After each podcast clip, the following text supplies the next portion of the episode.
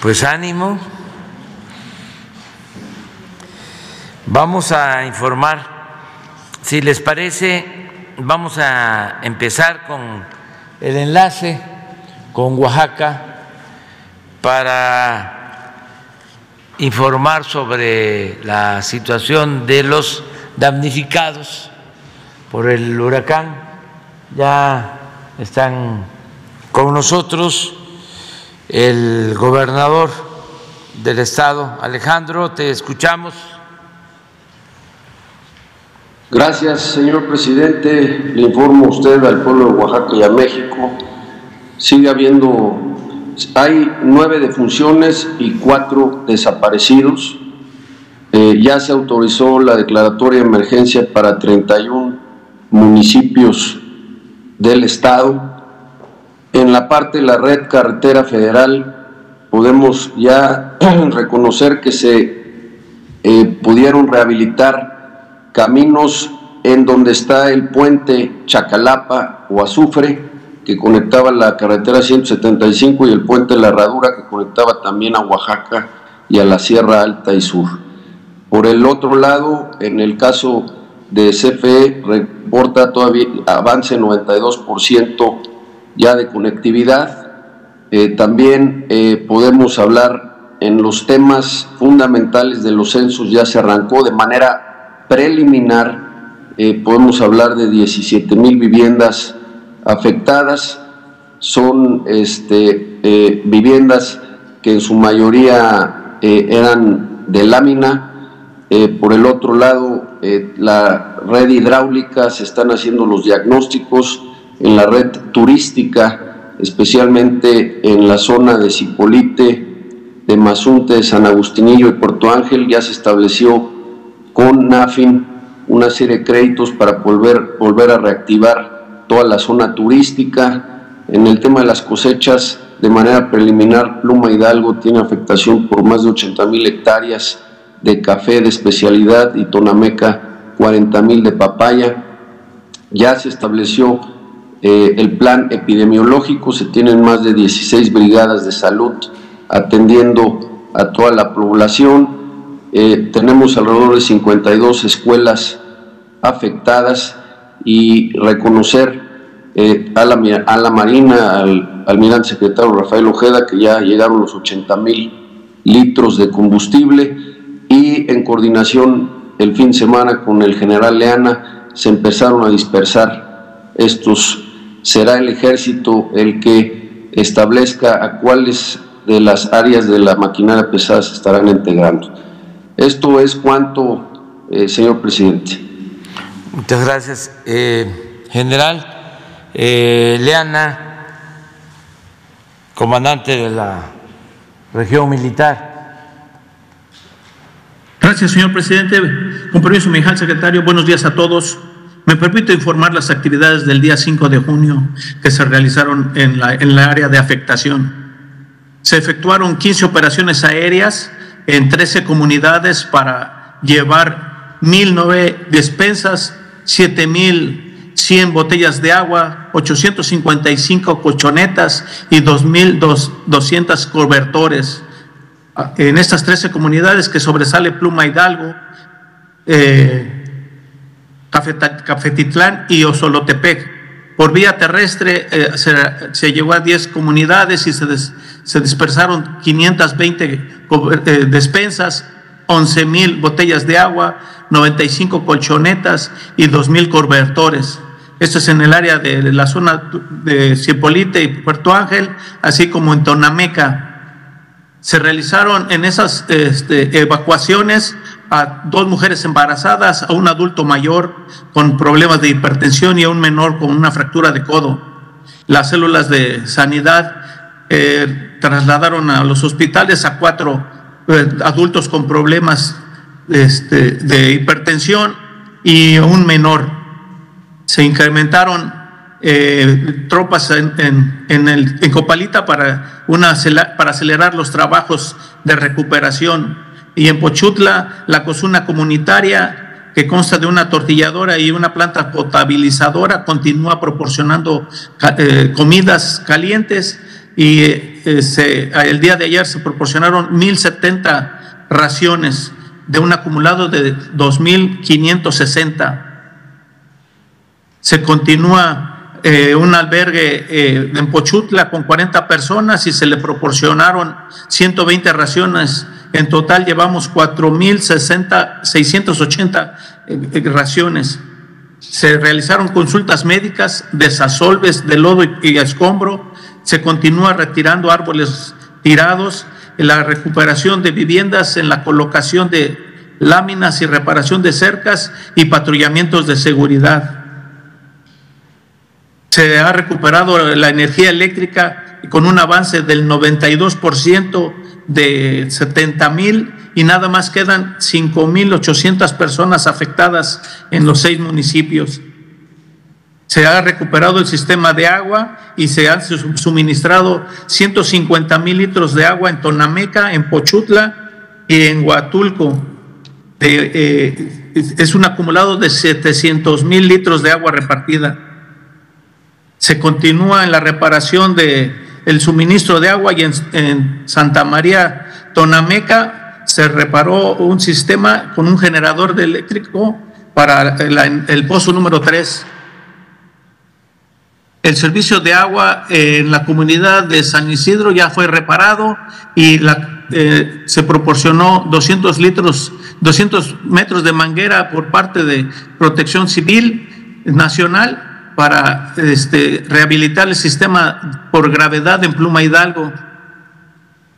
Se desplegaron plantas potabilizadoras en Candelaria Losicha, en Benito Juárez, en Huatulco y en y Tonameca, esto por parte de cuatro cisternas de la Sedena y de Conagua en Puerto Ángel y Huatulco y por protección civil dos en Pochutla y Cipolite y Chacalapa y Barra Copalita.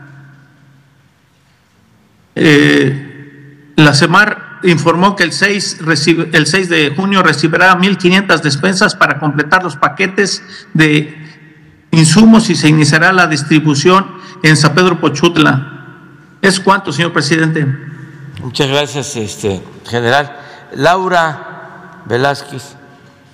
Sí, Sí, presidente, muchas gracias, muy buen día. Informo a usted eh, que ha continuado el apoyo a la población afectada de Oaxaca por el paso de, de Ágata, que conforme a sus instrucciones, a través de Sedena, de Marina y de la Guardia Nacional, se ha distribuido un total de 16.235 despensas y un total de 33.000 litros de agua embotellada en 14 municipios de los 31 afectados por el huracán.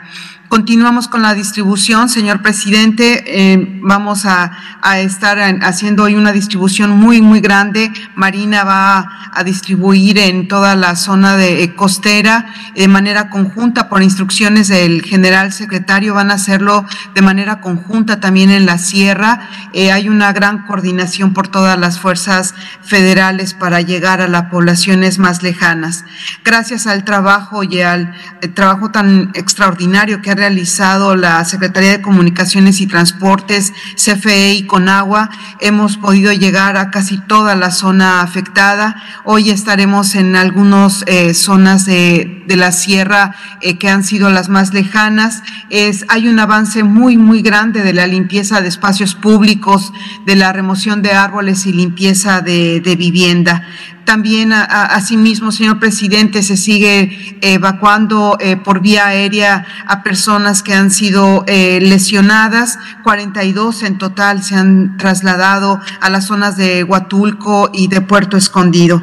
Vamos a continuar, eh, señor presidente, trabajando, trasladándonos a donde haya necesidad, entregando las despensas y las láminas, los cobertores, todo lo que haya necesidad para cubrir a la población que resultó afectada, señor presidente. Quedo a sus órdenes. Muy bien, este, pues eh, informarles que vamos a, estar por allá, Alejandro, ahora que ya pasaron las elecciones, eh, vamos a a tener una reunión del gobierno federal en eh, Huatulco, vamos a tener una reunión de gabinete para atender a las comunidades, a los municipios afectados. Puede ser el jueves por la tarde, que aprovecho para informar, porque en ese caso eh, nos eh, quedaríamos allá viernes para la reunión de seguridad y la conferencia y eh, yo aprovecharía también para eh, visitar comunidades de Oaxaca y eh, revisar obras que están en proceso, tanto en la Sierra Sur como en el Istmo. Entonces vamos a estar eh, por allá, eh, jueves o viernes.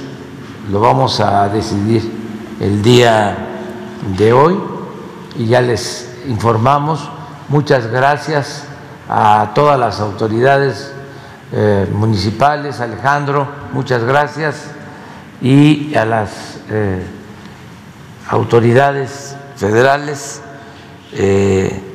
a Laura de Protección Civil, al general eh, Jesús eh, Leana Ojeda, comandante de la región, que por eh, instrucciones del general secretario está a cargo de todo el operativo y desde luego también a los almirantes de la Secretaría de Marina, al almirante Ojeda, y eh, al jefe del Estado Mayor de la Secretaría de Marina y a todos los servidores públicos que han estado ayudando en estos días. Y vamos a estar allá, repito, con ustedes en esta semana. Un saludo, ya nos vemos, creo que ya mañana no haría falta el que tengamos esta comunicación porque ya la gente está siendo atendida, se está avanzando. Eh, afortunadamente no creció el número de fallecidos y ya se están encontrando a las personas desaparecidas y vamos a ayudar en la reconstrucción, a eso vamos. Ya se inició el censo, casa por casa, y esperemos que el jueves y el viernes ya tengamos el resultado para tomar las decisiones allá en el territorio. Muchas gracias.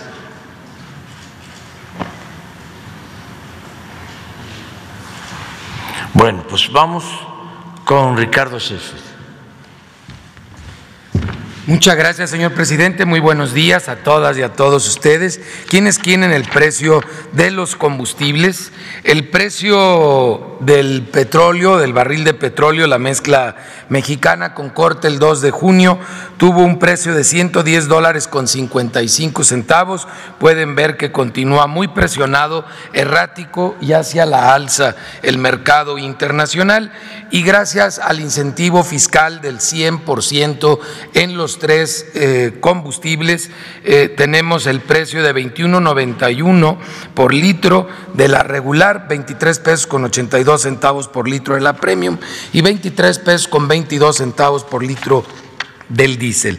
Las tres marcas que dieron más caro la semana pasada fue Winstar, Redco y Chevron y las que fueron aliadas de los consumidores la semana pasada fue Repsol, G500 y Aursan, que les agradecemos el apoyo a los consumidores de estos combustibles en el país. Vamos ahora para las ocho regiones y los, cada uno de los tipos de combustibles tenemos que para la gasolina regular el precio más alto lo encontramos en una gasolinera Winstar, otra vez en Hermosillo, Sonora le están cargando la mano a los de Hermosillo. ¿Qué pasó? 23.99 por litro y aparte de estos angelitos sabemos que siempre hay otros proveedores ahí mismo en Hermosillo que dan más económico y lo pueden ver en la app de litro por litro. La gasolina regular más económica la encontramos en franquicia Pemex, Úrsula Galván Veracruz a 20 pesos con 38 centavos el litro. Eh, vamos ahora con eh, la gasolina premium. Tenemos BP en Cancún, Quintana Roo, con un precio al público de 25 pesos con 12 centavos y un margen de 3 pesos con 60 centavos.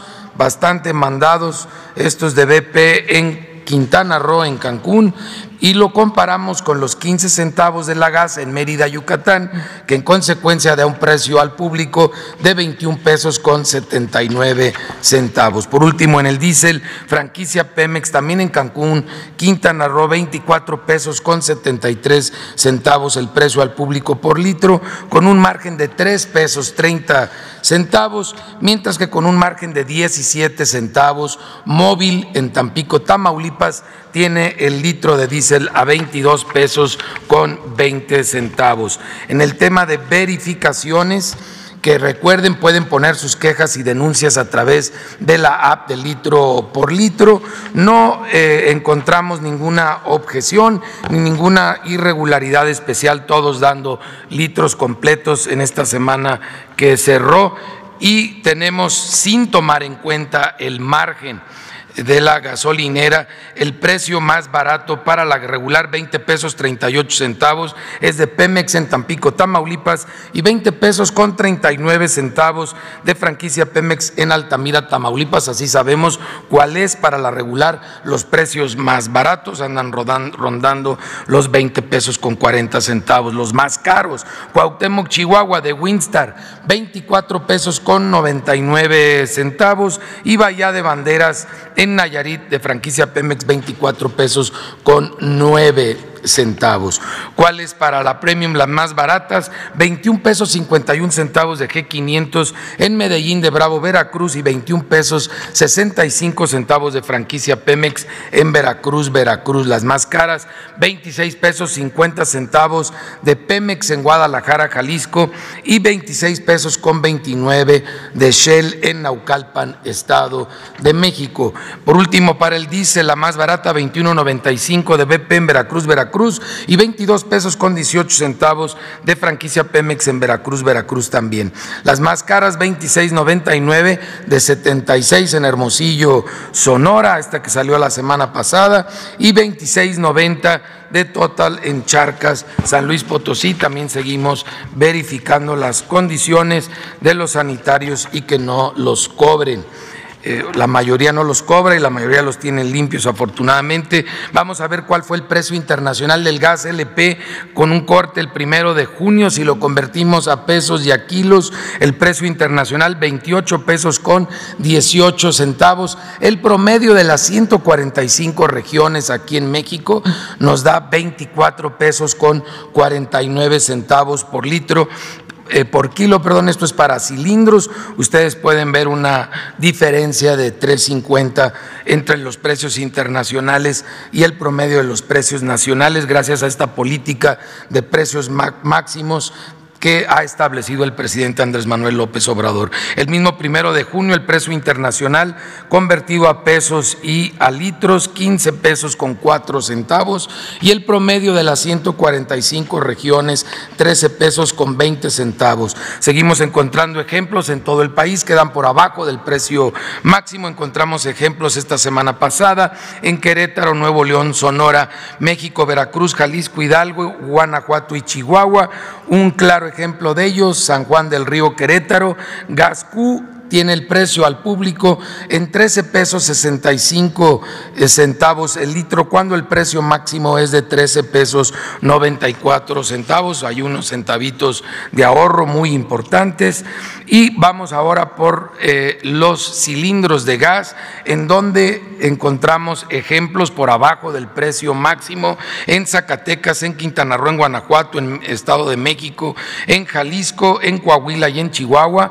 Un ejemplo, distribuidora de gas del Cañón en Momax, Zacatecas, tiene un precio al público de 26 pesos con 50 eh, centavos por kilo, cuando el precio máximo es de 26 pesos con 81 centavos, un poquito más de un peso. Las verificaciones a los distribuidores de gas LP, todos se encontraron dando eh, por abajo o al precio máximo, o sea, respetando esta política de precios máximos y todos dando litros y kilos eh, completos. En el caso de la canasta, los 24 productos de la canasta ah, básica, los más consumidos por las familias eh, mexicanas, vamos a verlo en la zona centro, en donde la opción más cara por estos mismos 24 productos fue Walmart en la Miguel Hidalgo, aquí en la Ciudad de México.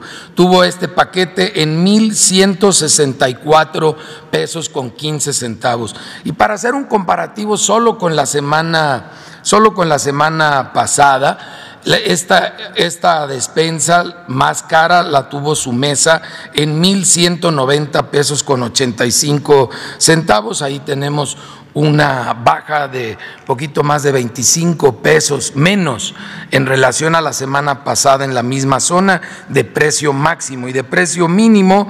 La central de abastos de Iztapalapa, aquí en la Ciudad de México, qué bueno que regresan como los más económicos y este paquete lo tuvieron en 1.021 pesos con 41 centavos. En Chedraui la semana pasada la más barata estuvo en 1.052 pesos con 90 centavos, una diferencia de 30 pesos menos también en los promedios de los más baratos. Vamos ahora a la zona centro-norte, Soriana Hiper, la más cara en Tonalá, Jalisco. Este paquete en 1.167 pesos con 45 centavos la semana pasada y la antepasada 1.100 74.50.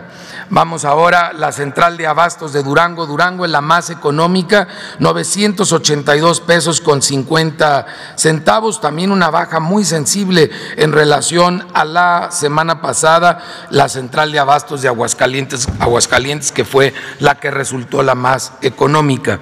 En la zona norte, eh, Soriana eh, perdón, HIV Ejército en Tampico, Tamaulipas, tuvo este paquete en 1.215 pesos con 20 eh, centavos, mientras que la central de abastos de Saltillo, Coahuila, lo tiene en 1.006 pesos con 30 centavos. Y por poner otro ejemplo, Ley en, Tijuana, Baja California, lo tiene en 1.017 pesos con 50 eh, centavos. También una baja un poquito menos significativa en relación a, a los precios de la semana antepasada.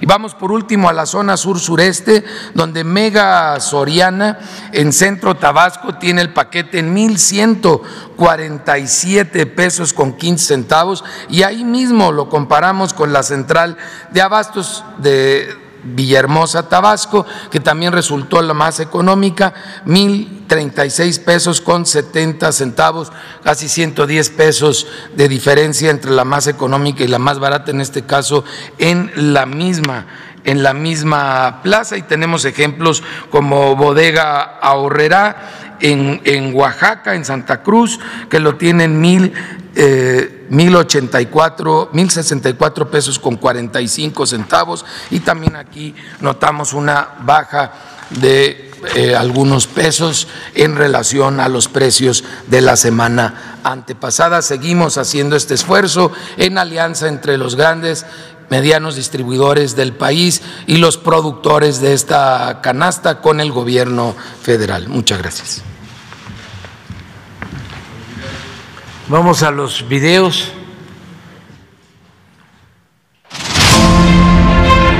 Es 3 de junio y estamos en la planta isomerizadora de pentanos y hexanos que forma parte del paquete para darle mayor octanaje a las gasolinas.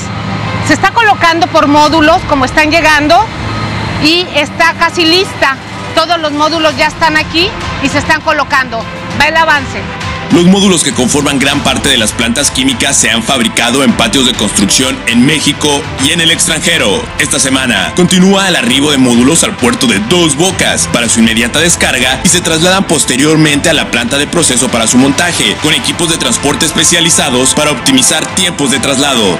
De igual manera, se descargaron equipos de la embarcación Eric para los paquetes de construcción de la compañía ICA Fluor. En el área de proceso se realiza el equipamiento exterior e interior de las subestaciones eléctricas y cuartos de control de las plantas de aguas amargas y regeneración de aminas. Se avanza también en la segunda torre de barrenado en la planta coquizadora y en la colocación de módulos del quemador elevado.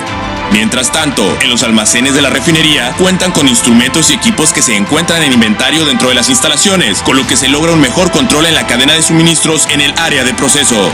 En la zona de efluentes y cogeneración se trabaja en los edificios y en los recuperadores de calor. En las plantas de hidrógeno, azufre, gasóleos y catalítica se detalla la colocación del pavimento. En el gasoducto se avanza hacia la conexión a la central del misterio. El 3 de junio se llevó a cabo en la refinería Olmeca la conmemoración del Día Mundial del Medio Ambiente, evento en el cual participaron diversas instituciones educativas y asociaciones civiles como parte del programa de capacitación anual a los trabajadores. Continúa el cultivo y trasplante de plantas de ornato desde el vivero hasta las áreas verdes de la refinería.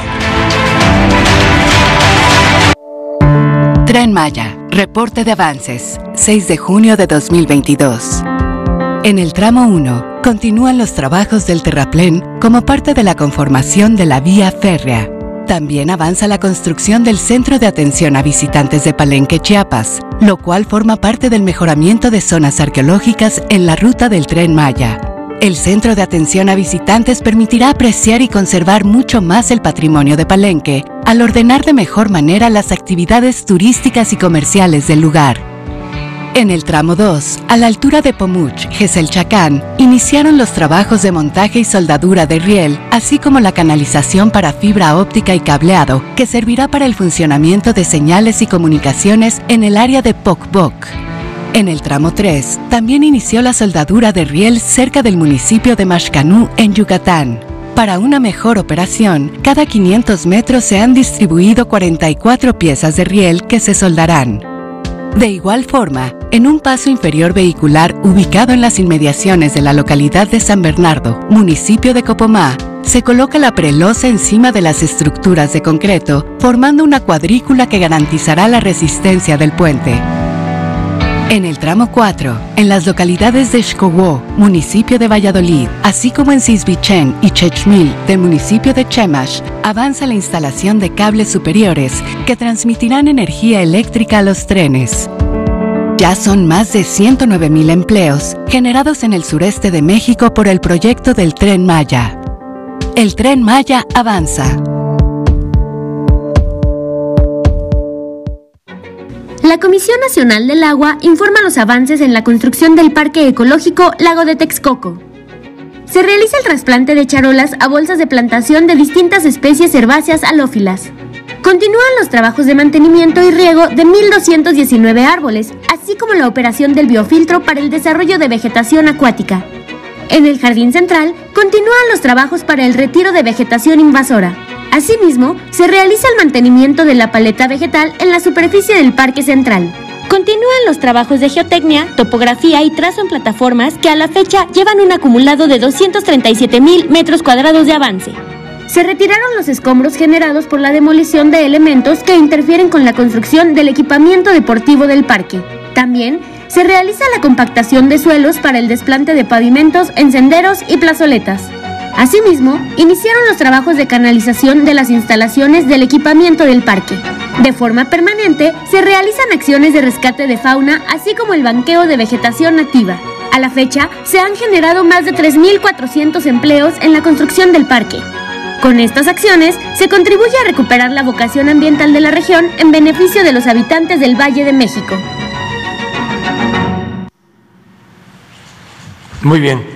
Bueno, eh, informar también al pueblo de México que el día de ayer se celebraron elecciones en seis entidades federativas.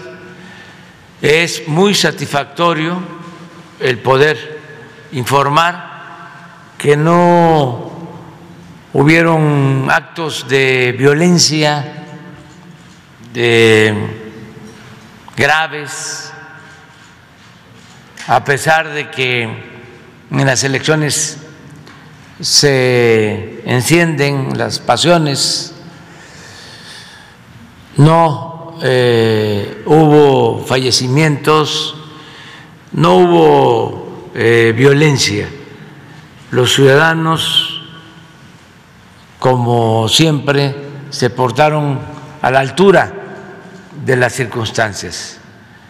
Mis felicitaciones a todos los que participaron el día de ayer en las elecciones en seis estados de la República.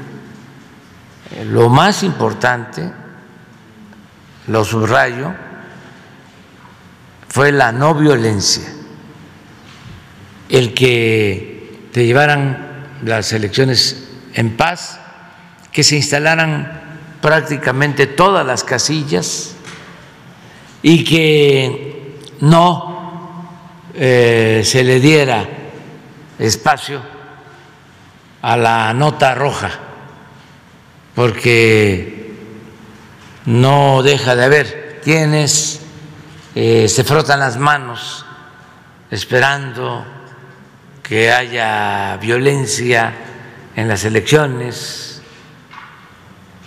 Afortunadamente esto no sucedió. Acerca de los resultados, ya son, vamos a decir, oficiales, porque ya el INE ha dado a conocer el conteo en el PREP en cada estado, como hay muchos que no tienen acceso a esta información y si eh, ven o escuchan esta conferencia, vamos a eh, transmitir, vamos a dar a conocer los resultados del INE en el PREP para que eh, ya en cada estado, no solo en los seis donde hubieron elecciones, sino ya en todo el país, se conozca de cómo votaron los ciudadanos. Entonces, si les parece, si tienen la información, la oficial. Sí, de acuerdo. Este es el, resumen. Eh, Julio Ramón Menchaca Salazar 62%. En el estado de Hidalgo, con el 92.5 de las casillas computadas. ¿A qué horas es este corte? De ahora, de la mañana. 62%. En Oaxaca, Salomón Jara Cruz, 60%, con el 93.5 de las casillas ya contabilizadas. En Quintana Roo, María Elena Lezama Espinosa, 56%.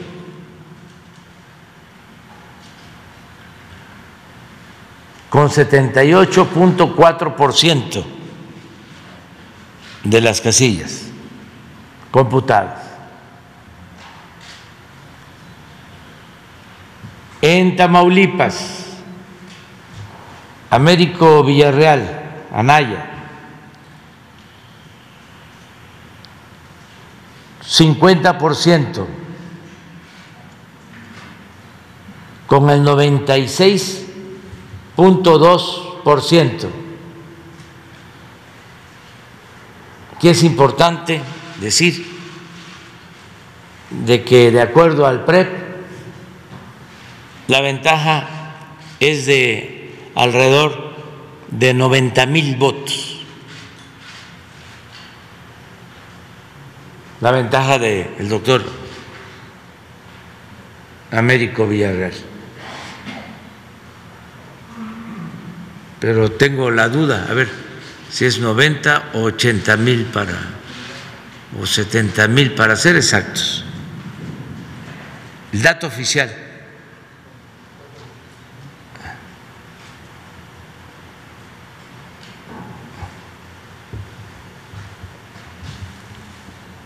Son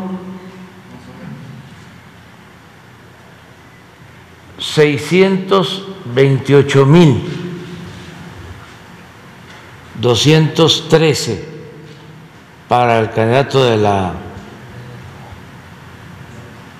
coalición PRI-PAN-PRD. Así es, ¿verdad?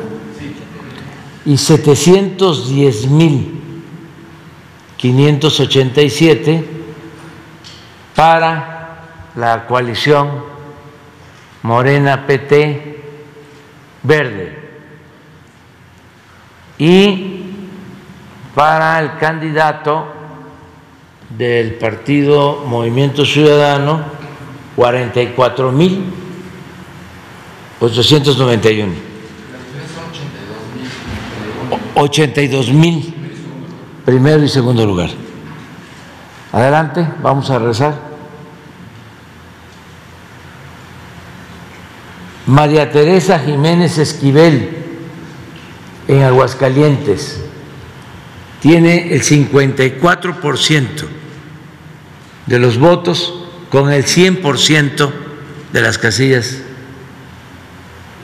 capturadas. Y Esteban Villegas Villarreal tiene el 54% en Durango con el 85.7% de las casillas computadas. Este es el resultado. Eh, ya ustedes eh, pueden hacer el análisis, los comentarios. Eh, creo que eh, estos seis estados representan como 13, 14 millones de habitantes. ¿Cuántos? Ah, no, más. No. En total son 15 millones. 15 millones. Así está, los que van a gobernar.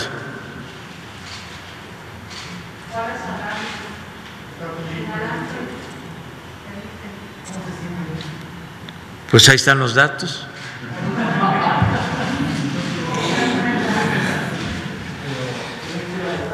Que el pueblo es mucha pieza.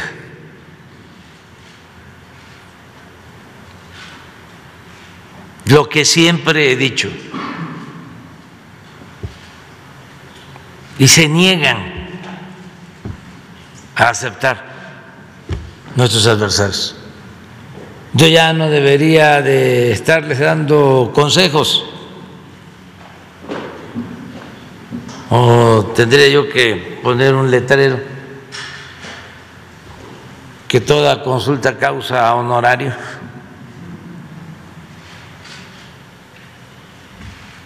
Pero deben de hacer una revisión de su estrategia. Les afecta mucho, se los digo de manera sincera, su clasismo, su racismo.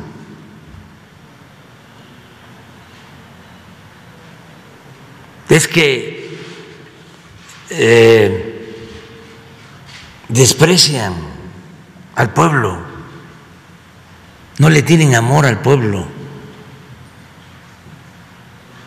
Ahí está la esencia de todo.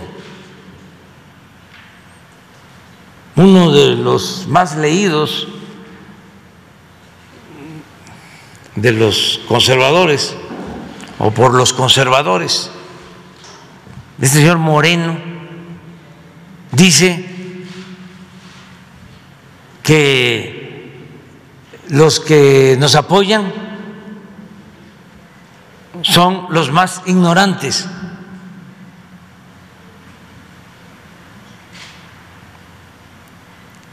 La interpretación es, si ganan, es porque tienen el voto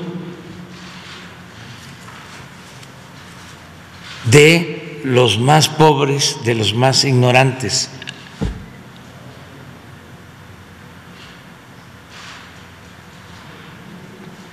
Estamos hablando de este, personas así o de Castañeda, que dice que Putla es un pueblo horroroso.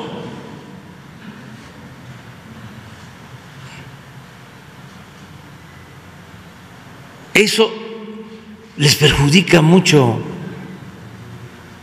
porque desgraciadamente, y es el fruto podrido de la política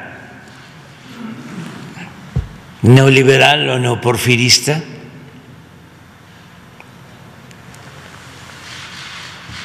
Hay una monstruosa desigualdad económica y social y los de arriba son muy pocos.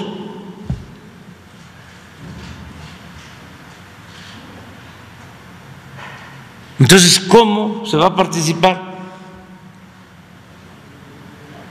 Insultando, despreciando, ninguneando a los pobres, negándoles el derecho a la justicia, a la democracia. Ese es el problema. Y apostando, como era antes, a los medios de información y a la manipulación, pensando que el pueblo es tonto,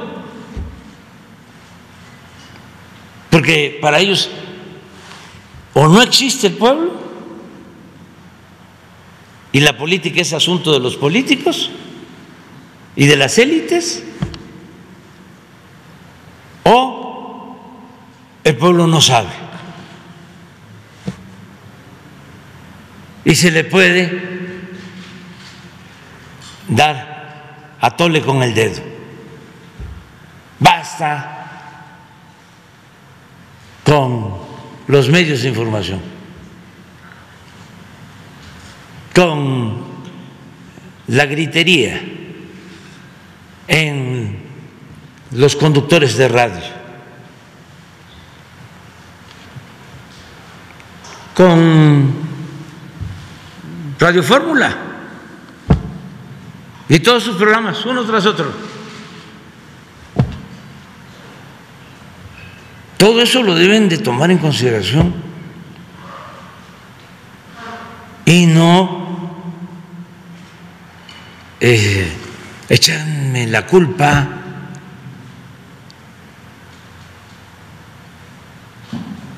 se van además por lo fácil y absurdo. Ahora, antes de la elección, arman una campaña para decir que tengo vínculos con el narcotráfico, sin una sola prueba. Y reúnen a todos, porque esto va más allá de los partidos. Era un régimen opresor, desde luego corrupto, injusto, que se componía de una serie de factores. Habían los hombres en el poder, pero también los paleros, los que pensaban nada más en la llamada alternancia, o en el quítate tú porque quiero yo, no en la transformación del país.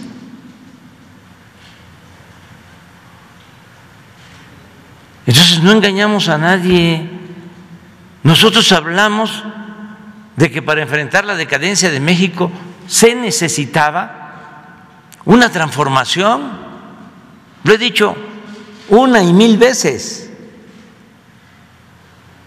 que esta transformación ha sido, es y será pacífica, pero profunda, igual que la independencia igual que la reforma, igual que la revolución, pero vamos a arrancar de raíz al régimen corrupto de injusticias y de privilegios. Y es lo que estamos haciendo. Pero para ellos, pues esto es inesperado, fue sorpresivo, pensaban que era retórica,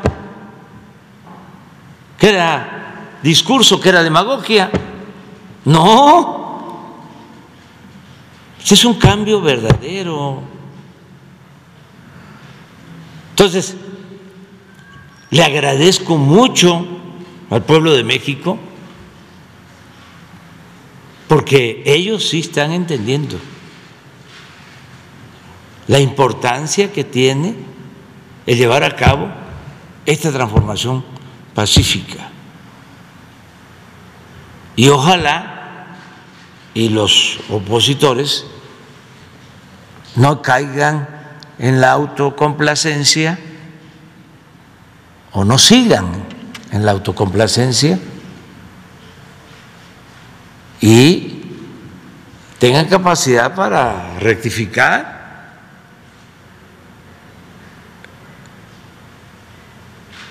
y que se entienda de que ya son otros tiempos. Y repito y repito y repito, no se puede poner vino nuevo en botellas viejas. Y entiendo, es un problema que tiene que ver con la mentalidad conservadora. No es fácil. ¿Cómo se convence a una persona que vale lo mismo del voto de un indígena, de un campesino, una mujer humilde, el voto de un doctor, de un científico, de un potentado. No es fácil.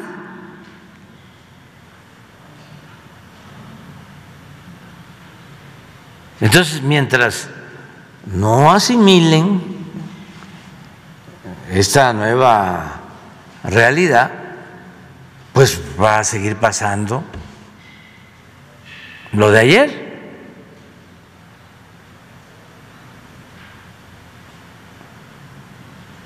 Pero bueno, no voy a, estar dando consejos a todos, o sea, no eh, pierdo nada con este, dar mi punto de vista les invito a que veamos una caricatura de Hernández. A ver si la consigues, porque está muy buena. Y otra recomendación, esto es para los que se manejan en los sótanos.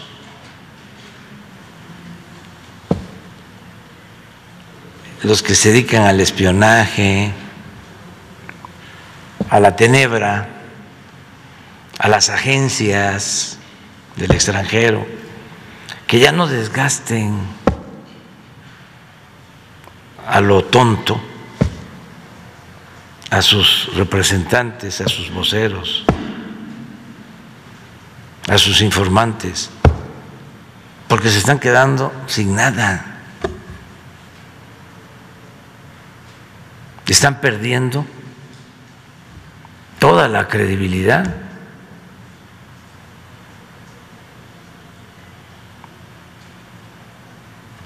Que también este, piensen que cuando se tiene autoridad moral, se tiene autoridad política. Y que es, es un escudo protector. Lo digo por la caricatura de Hernández. No, esa no. No. No, porque esa sí es muy partidista. No, la otra tiene que ver más.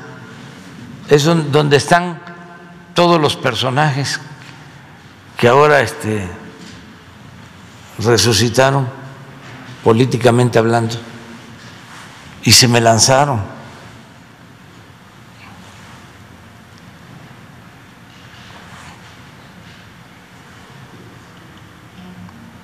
Creo que es de ayer.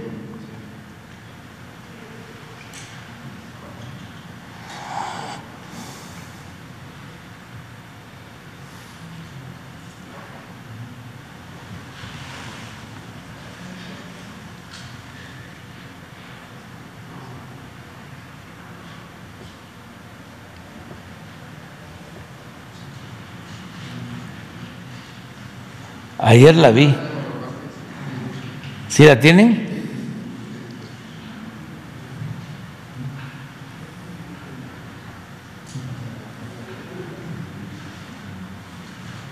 Ahí está, eso es buenísimo. Fuertes declaraciones. AMLO protege a los narcos, dice Calderón. Y atrás está García Luna.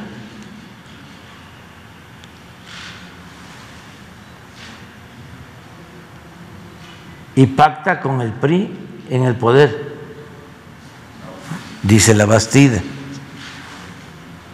Ahí le sale como una cola de dinosaurio. Buenísima. Y es un ignorante.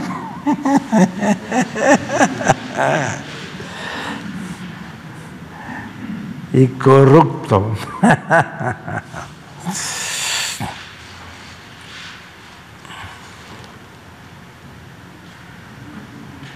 y es un neoliberal.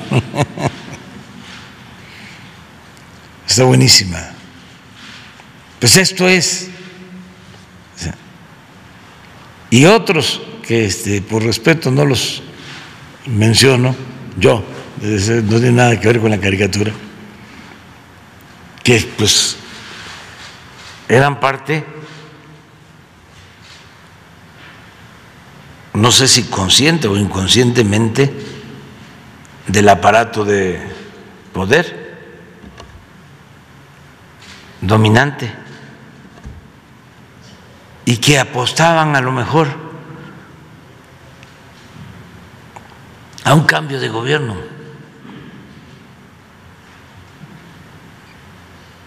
Y nosotros lo que queremos es una transformación, porque sentimos que eso es lo que ayuda y está ayudando. México está creciendo en lo económico, tiene gobernabilidad, estamos enfrentando los problemas más delicados como el de la inseguridad.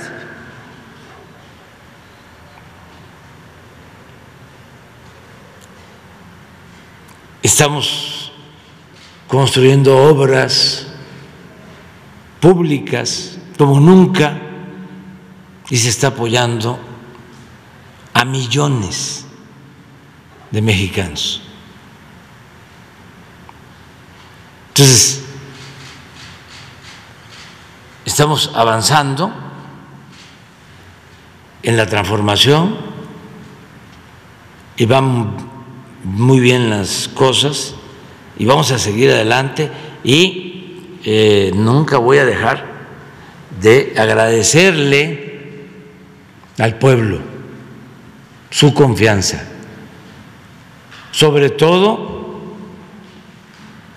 a la gente humilde, a la gente pobre, a la gente de la clase media que es solidaria, que es humanista,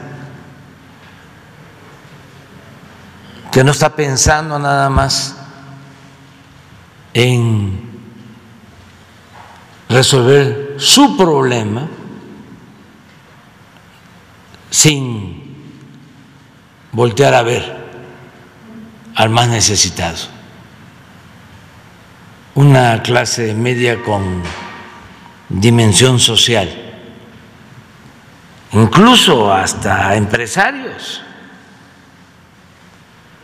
que ya están entendiendo que esto es distinto. No exagero, a lo mejor ustedes podrían hacer la investigación. Pero creo que es hasta ahora, después de décadas, a lo mejor después de unos 50 años, que están pagando impuestos los de arriba.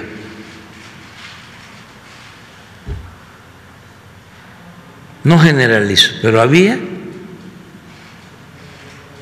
potentados que nunca pagaban impuestos. De ahora, todos, casi todos. Y esa es una contribución. ¿Por qué? Porque así tenemos finanzas públicas fuertes, aumenta nuestra recaudación. A ver si no pones lo de ayer de recaudación. Eh, nuestro peso fuerte, la inflación ya va a la baja, a diferencia de otros países. Sigue costando menos la gasolina en México que en Estados Unidos.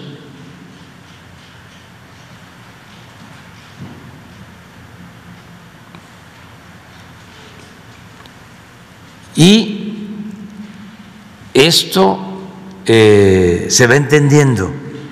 Ahora que me reuní con 16 empresas estadounidenses, los acuerdos fueron muy importantes con reglas claras. Esto sí, esto no. Y en lo que estamos de acuerdo, vámonos hacia adelante. Y ya vamos a presentarles el informe. Miles de millones de dólares de inversión para la reactivación de la economía y para la creación de empleo. Con eh, la participación del sector privado nacional, extranjero, y con la inversión pública, que es muy importante. Entonces, vamos adelante. No sé si Laura podría darnos el informe. Eh, quedó pendiente un compañero eh, periodista, Nikkei, sí, de Japón, Kazuke, de Japón. Sí, uh, buenos días, muchas gracias, uh, señor presidente. Me llamo Kosuke Shimizu, uh, corresponsal de Nikkei, periódico de Japón. me gustaría hacer dos preguntas. Mi pri primera pregunta es sobre eh, la nueva ley minera y la empresa china, Ganfeng. Usted ha mencionado que se revisarán los contratos de eh, la empresa Ganfeng. A, a, ver, para ah, te, te... nueva ley de minera. Sí, la ley minera. Sí. Sí. Sí. Entonces, y uh, la empresa china de uh, litio. Sí. Y, eh, usted ha mencionado que se revisarán los contratos de la empresa Ganfeng, la empresa china, para explotar litio. En caso de que el contrato actual de Ganfeng eh, muestre legalidad para la explotación de litio, aún así se aplicaría la nueva ley de minería. Mi otra pregunta es sobre la cumbre de las Américas. Usted, usted ha sido un importante promotor de que no se excluya a nadie de la cumbre. Si finalmente Estados Unidos no invita a un país, porque no hay democracia en eh, ciertos países. ¿Usted cree que la democracia de Estados Unidos para promover la democracia es diferente a la de eh, diplomacia de México? Gracias. Bueno, acerca de eh, la ley de litio para la nacionalización de este mineral que es estratégico, ya pronto se van a dar a conocer los lineamientos generales, la empresa que va a manejar lo de eh, la explotación de litio, desde luego lo que se aprobó es que el litio es propiedad de la nación, no va a ser manejado por empresas extranjeras ni por empresas nacionales. Va a depender de la Secretaría de Energía del Gobierno federal. Ahí se va a ubicar la nueva empresa de litio. En el caso de los convenios que se otorgaron con anterioridad se van a revisar para ver si eh, fueron eh, solicitados para explotar litio, no minerales en general. Si fueron solicitados para explotar litio y están en regla, y hay proyectos de exploración y de producción, se van a respetar. Desde luego, ya no se van a entregar permisos, concesiones para la explotación del litio. Todo va a estar dirigido por esta empresa de la nación que se va a crear. ¿Puede esta empresa de la nación establecer relaciones con empresas que quieran eh, comprar materia prima? Puede establecer eh, relación, porque se trata, repito, de un mineral estratégico sin el cual sería muy difícil la transición energética. Es un material básico para eh, las pilas, eh, para los autos eléctricos, está muy vinculado a la industria automotriz. Entonces, eh, la empresa de la nación puede hacer acuerdos, este, pero la propiedad del mineral es de los mexicanos. Se van a hacer las revisiones de las concesiones que se otorgaron si fueron para litios, porque eh, concesiones mineras se otorgaron muchas durante el periodo neoliberal, casi la mitad del territorio nacional, no casi más del territorio, 120 millones de hectáreas. El que tiene concesión para extraer oro, plata, eh, cobre o cualquier otro mineral, no tiene problema, que ya tiene la concesión. No se están cancelando esas concesiones. Lo único que estamos haciendo es ya no entregar mm, concesiones para la minería. No hemos entregado eh, ni una sola nueva concesión, porque fue un derroche de concesiones durante el periodo neoliberal, que lo que concesionaron no se lo acaban.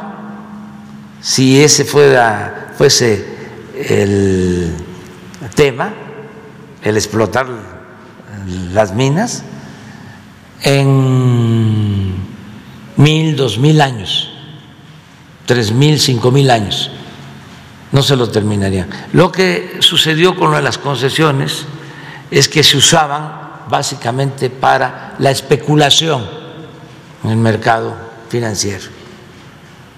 Entonces, eh, no invertían y especulaban, vendían acciones.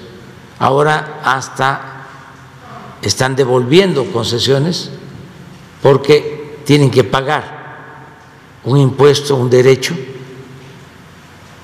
y como el propósito no era producir, sino especular, pues ya no les resulta y ya eh, tenemos menos superficie concesionada que la que se tenía cuando llegamos al gobierno.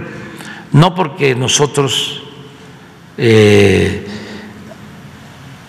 hayamos tomado la decisión de cancelar las concesiones, no, sino porque eh, de manera voluntaria, como ya no les resulta negocio, las están regresando. Entonces, en el caso del litio es eso, eh, tengo entendido de que son cuatro concesiones se están revisando las que han entregado específicas sobre el litio. De todas maneras se va a revisar si este, fueron entregadas con ese propósito y si fueron concesionadas eh, esas eh, superficies, sobre todo en Sonora, en Baja California, con ese propósito se va a respetar lo que ya está establecido. Acerca de la cumbre, eh, ya poder informarle al pueblo de México que no voy a asistir a la cumbre. Va en mi representación y en la del gobierno Marcelo Ebrat. Y no voy a la cumbre porque no se invita a todos los países de América. Y yo creo en la necesidad de cambiar la política que se ha venido imponiendo desde hace siglos. La eh, exclusión, el querer eh, dominar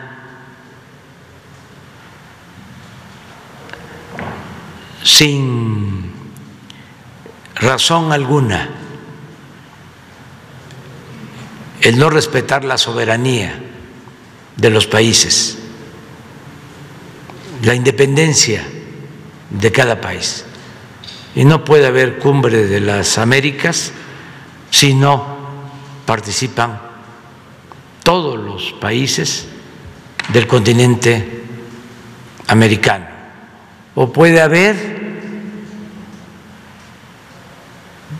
pero nosotros consideramos que eh, es seguir eh, con la vieja política de intervencionismo, de eh, falta de respeto a las naciones y a sus pueblos. Yo tengo muy buena relación con el presidente Biden, es un hombre bueno. En este caso, siento que hay muchas presiones de los republicanos y sobre todo de eh, algunos dirigentes del Partido Republicano y también del Partido Demócrata que tienen que ver con la comunidad cubana en Florida y en Estados Unidos, que tienen mucha influencia, pero que desde mi punto de vista están actuando con odio y que no quieren la hermandad de los pueblos.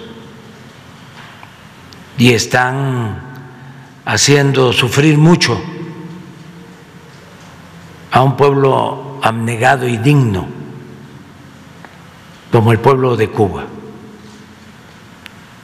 Entonces, ellos tienen mucha influencia y como vienen elecciones, eh, les tienen miedo, porque amenazan de que si se logra una nueva política con Cuba o con cualquier país de América y ellos no están de acuerdo, entonces eh, llaman a no votar por partidos, por candidatos, y tienen mucha influencia. Hay un señor que, por cierto, ni siquiera es del Partido Republicano. Claro, los más eh, inhumanos, antimigrantes, autoritarios, son los del Partido Republicano. Pero también hay en el Partido Demócrata, hay un senador, Méndez, Menéndez, sí, del Partido Demócrata. Fíjense la situación tan difícil del presidente Biden. Son 50 y 50 los senadores. 50 republicanos y 50 demócratas. Y uno de esos 50 es el presidente de la Comisión de Política Exterior del Senado, y es ese señor Menéndez. Y es de la comunidad cubana. Y ese tiene una enorme influencia.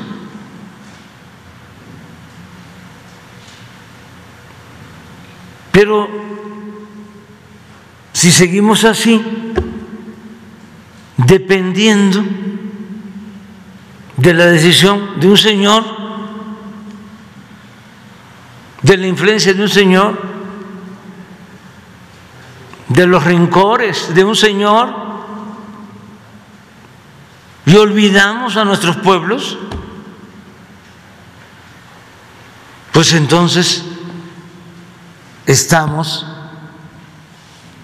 actuando de manera sectaria,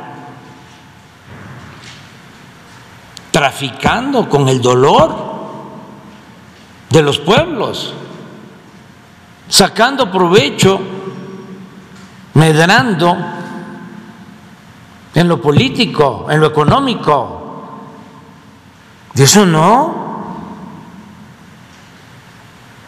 Y nuestros hermanos cubanos en Florida, en Estados Unidos, ¿cuántos son? Cuatro millones. ¿Cuántos mexicanos hay en Estados Unidos? 40 millones.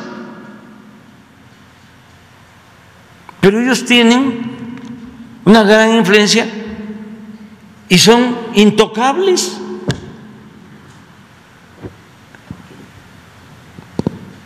En los hechos, como en este caso, ellos están manejando la política y eso no le conviene a nadie, no le conviene al mismo gobierno de Estados Unidos, desde luego al pueblo de Estados Unidos, estoy seguro que la gente que la gente de la comunidad cubana, los ciudadanos estadounidenses, pues son de buen corazón, son sensibles, son humanos. ¿Cómo es que se va a mantener un bloqueo que impide que lleguen los alimentos? Al pueblo cubano que impide que lleguen las medicinas. Eso es un tipo de genocidio, de tremenda violación de derechos humanos. Y todo queda en que cuando se trata el asunto del bloqueo en la ONU, todos los partidos, todos los países votan para que se quite el bloqueo. Uno o dos lo impiden y como tienen derecho de veto, no pasa la resolución. Pero todos los que votaron en contra del bloqueo, ya, con eso, quedan eh, conformes o se sienten bien, se sienten que ya cumplieron. Sería el colmo que nosotros asistiéramos a una cumbre en ese contexto. Eso es contrario a la política exterior de México, a lo que establece nuestra Constitución, a la no intervención a la autodeterminación de los pueblos. Yo lamento mucho no poderme encontrar con el presidente Biden porque eh, lo considero un hombre bueno, pero está sometido a fuertes presiones de los republicanos extremistas y de los dirigentes, no de todos, de algunos dirigentes de la comunidad cubana en Estados Unidos, que tienen mucha influencia. Pero ya basta de eso. Ya. Si no, ¿cuándo van a haber cambios? Le mandé decir al presidente Biden que lo voy a visitar.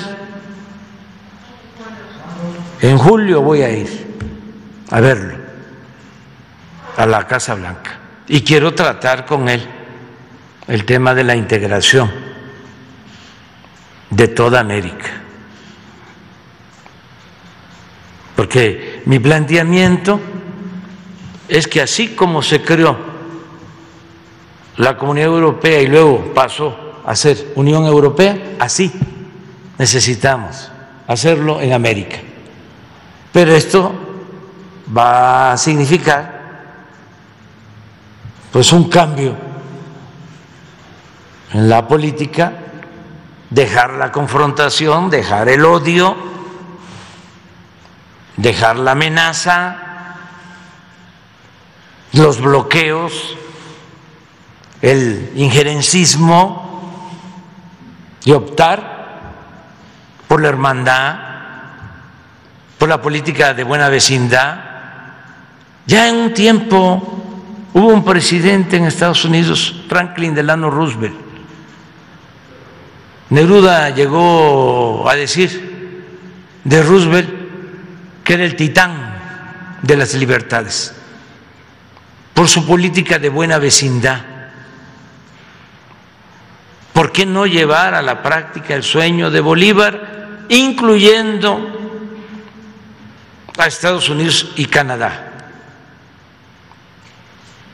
Nos conviene por nuestras relaciones de cultura, por nuestra amistad, pero también por relaciones económicas y comerciales,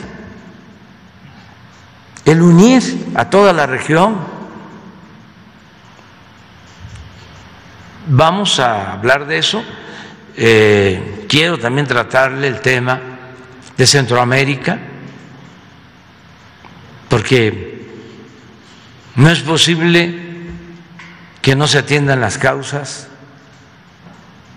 y todo se quiera resolver solo con medidas coercitivas en el caso de la migración y otros temas, el que podamos eh, seguir trabajando juntos en la integración económica con respeto a nuestras soberanías, el poder complementarnos para enfrentar la inflación. Tenemos temas eh, que tratar en lo bilateral, pero eh, sí quiero aprovechar no solo para hablar de México, sino del continente americano. No sé, eso va a depender de la agenda del presidente Biden, pero es lo que puedo decir. Eh, eh, lamento mucho esta situación, lo entiendo, lo comprendo. Eh, o para decirlo mejor,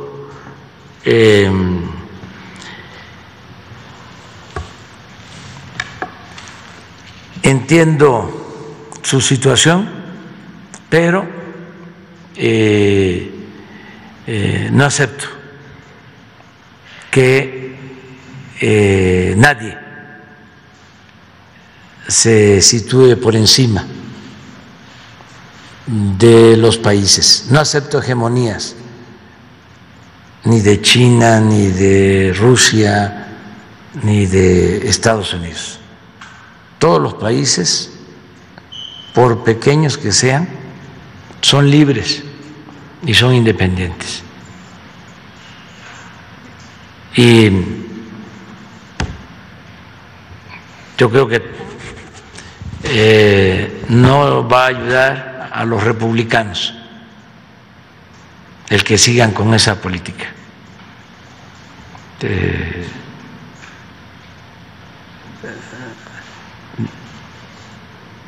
Ya no. Eh, vamos nosotros a quedarnos callados ante las ofensas a migrantes y a mexicanos. Y voy a insistir en la reforma migratoria. Y tengo temas que tratar, pero así como estoy hablando de la actitud del Partido Republicano,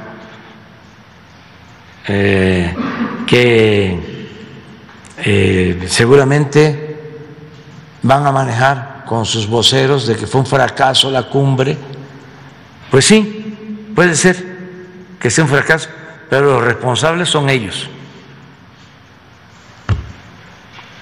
por sostener una política de cerrazón y no de apertura. Y este senador del Partido Demócrata, en especial, señor Menéndez, y los dirigentes de la comunidad cubana en Florida y en Estados Unidos, que eh, tienen eh, una gran influencia, pero la usan no para hacer el bien. O ¿por qué eh, seguir manteniendo los pleitos de la Guerra Fría? ¿Y la gente? ¿Qué acaso este es un asunto de las cúpulas políticas? ¿Es un caso de ideologías, de dogmas, de fanatismos, de odios. No. Lo que tiene que estar en el centro es el pueblo de cualquier país no los dirigentes, y mucho menos aprovecharse de situaciones de injusticias que llevan a que la gente no tenga ni siquiera para lo más indispensable. Es el derecho a la vida, el principal de los derechos humanos. Dicen, se violan los derechos humanos en Cuba, se violan los derechos humanos en Guatemala, se violan los derechos humanos no sé dónde. ¿Y qué? Un bloqueo a un pueblo por una potencia no es una violación flagrante a los derechos humanos.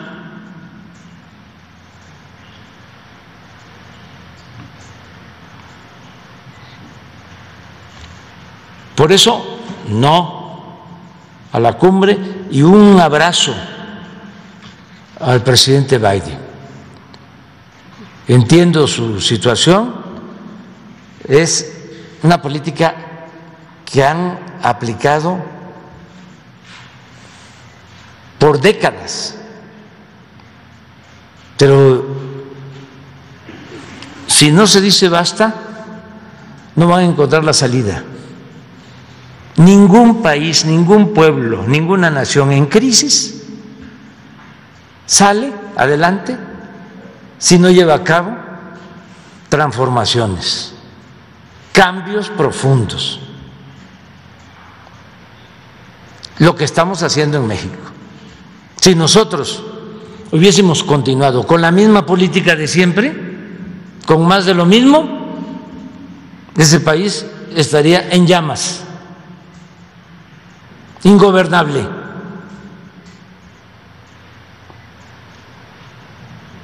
Pero ante la decadencia, la opción es la transformación.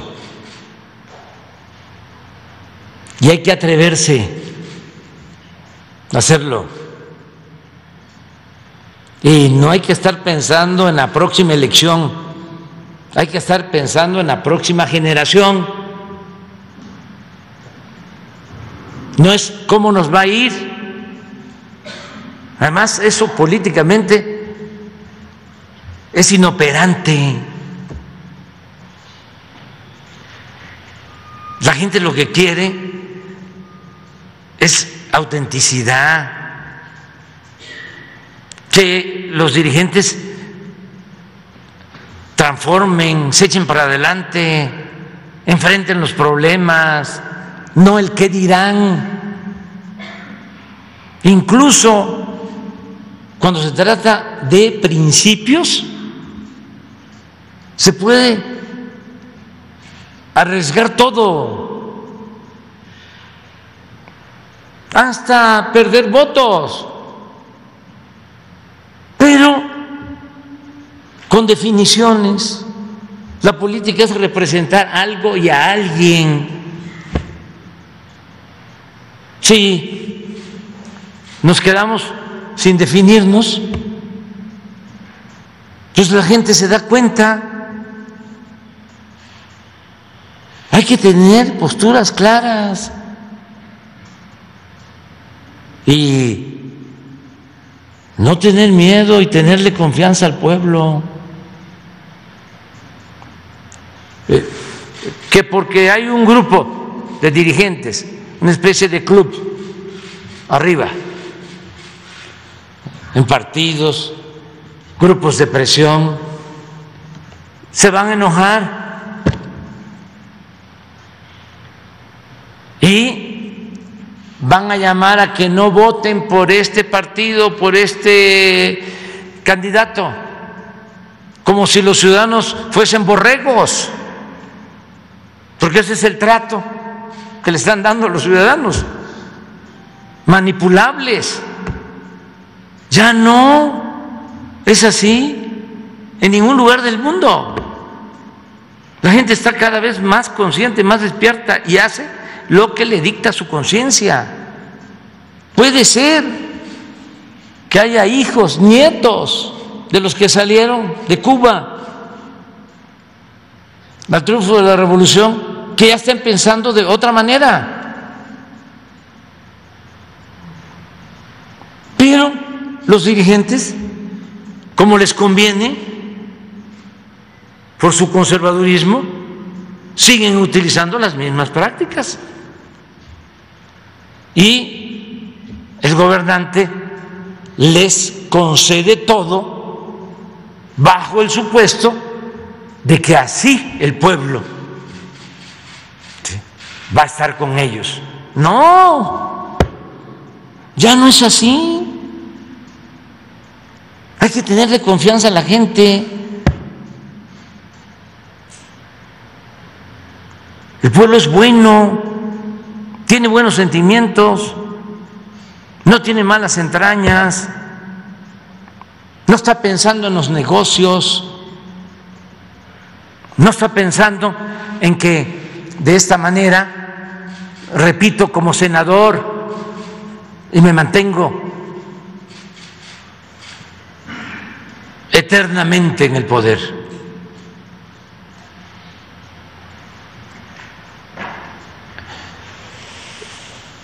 Pues eh, ya está la, respuesta a tu pregunta. Ustedes dos, tercero, cuarto. Es que hay mucha información hoy. Es lunes, está empezando la semana. A ver, a ver cómo están.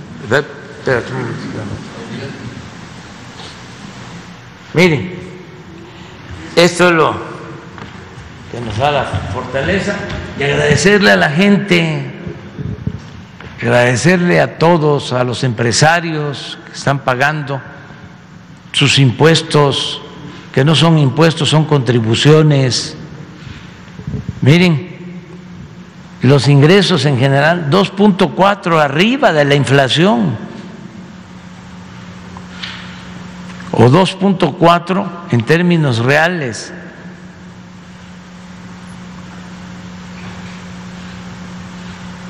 Si lo vemos nominalmente, es un aumento como del 10%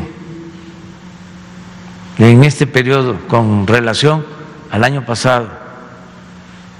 El año pasado llevábamos un billón 928 mil. Ahora llevamos dos billones 124 mil. Este es ingreso general y esta es la pura recaudación. Un millón, un billón 584 el año pasado, un billón 752. ¿Qué se nos ha caído? Pues esto, el IEP, la gasolina, porque no estamos cobrando este impuesto para que no aumente el precio de la gasolina. Pero esto lo compensamos por el aumento en el precio del petróleo crudo y nos queda todavía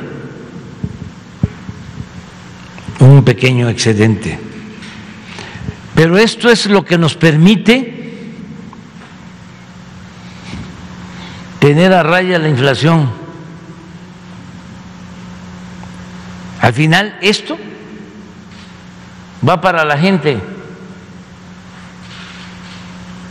porque es que ya no siga aumentando el precio de la tortilla y del pollo y del huevo y del frijol y del arroz y del aceite. Esta es nuestra, nuestra política. Entonces vamos, vamos bien, adelante. Buenos días, licenciado Andrés Manuel López Obrador, presidente de México. Buenos días, procurador Ricardo Sheffield, audiencia, medios. Ángel Juan Sánchez del Arsenal. Eh, presidente, si me permite dos preguntas. Eh, en el contexto de los resultados de las elecciones del día de ayer, el partido Morena ganó cuatro de seis eh, de los seis estados. Eh, gobernando ya casi a 70 millones de personas, con las cifras que hace un momento nos dio a través de la fuente del IFE, que son cerca de 12 millones de personas más. Eh, lo que vemos también es que hay poca participación de la votación en el extranjero. Según cifras recién que usted eh, comentó, son cerca de 40 millones de, de connacionales de esta comunidad migrante en los Estados Unidos que no goza de ese artículo número 35 que es el derecho a votar. Ellos han contribuido, como usted lo dijo, en el golpe pandémico con más de 51 mil millones de dólares y que para este año 2022 hay una estimación de casi 60 mil millones de dólares. Usted también ha comentado que son parte de la historia de México y también son parte de la economía de este país. Eh, ¿Es posible que usted eh, pueda eh, generar alguna iniciativa para que estos, esta comunidad migrante tenga una representación, ya que ellos ahora quieren vivir el sueño mexicano, regresar a su país, a sus estados, como es el estado de Hidalgo que ahorita va a gobernar Morena, y quieren regresar a participar a sus derechos políticos, a sus derechos a decidir y a su derecho a, analizar las políticas públicas de este país y de sus estados de origen. ¿Hay posibilidad de esto, presidente? Y si puede utilizarse el pasaporte como un medio a través de los consulados eh, para que ellos puedan votar, ya que la mayoría o en este caso eh, muchos eh, de estos migrantes no pueden regresar a México. El costo para enviar credenciales desde México, boletas, es muy caro. Sin embargo, se puede utilizar la red consular para estos más de 50 consulados para que estos mexicanos puedan gozar de ese derecho. Y por otro lado, también preguntarle si en la eh, Cumbre de las Américas, donde va a participar el canciller Ebrard, eh, va a recordar dos temas importantes, cuatro mil millones de dólares que se comprometió el presidente Biden eh, para el programa Sembrando Vida en Centroamérica y otra noticia que sería muy alentadora para los migrantes, esta comunidad muy grande en Estados Unidos, donde 13 millones de personas esperan que puedan ser beneficiadas. ¿Es cuánto, presidente? Sí, este, eh, mañana va a dar un informe eh, Marcelo Ebrard de las propuestas que va a llevar a la cumbre. Eh, y en mi próxima visita yo voy a seguir eh, planteando los dos temas, lo del apoyo a los países centroamericanos y lo del compromiso de regularizar la situación de nuestros paisanos migrantes. Vamos también eh, a buscar desde ahora, ya pasaron estas elecciones, nos eh, tenían eh, en espera pero ya vamos a impulsar la ley electoral, la reforma eh, electoral constitucional. Y el, uno de los temas centrales es dar todas las facilidades, todas, todas, todas, todas, hasta el que desde allá, con esto, puedan votar. O sea, este quitar todos los obstáculos, porque eh, son nuestros paisanos, son mexicanos, tienen todo el derecho, todo el derecho a participar, como los que vivimos aquí, igual, tienen todos los derechos. Entonces, pero hay que hacerlos valer y facilitar el ejercicio de esos derechos, porque ya llevan años con lo del voto en el extranjero y no hay resultados, por distintas razones. Entonces, ya hay información suficiente como para este, que cualquier mexicano, esté donde esté, pueda votar. Y este es parte de la reforma electoral. ¿sí? Y sí vamos a tratar los dos temas y también Marcel va a tratar estos temas. Adelante. Hola, presidente. Buen inicio de semana. Eh, ya estaba platicando un poco de los comicios de ayer para renovar seis gubernaturas. Eh, ¿Qué les ofrece a los virtuales ganadores? Hay cuatro de Morena que los conoce bien. Hay dos que, eh, bueno, uno emanado de, las filas del PRI y una más del PAN. ¿Qué les ofrece a los virtuales ganadores en caso de que se confirme que van a ganar estas gubernaturas? Pues que vamos a mantener la misma política de atención a todos Siempre he dicho que una cosa son los partidos y otra cosa es el gobierno. Partido, como su nombre lo indica, es una parte. El gobierno representa a todos. Entonces tenemos que ayudar a todos. El gobierno federal va a seguir apoyando en Durango, en Aguascalientes, Quiero ser preciso.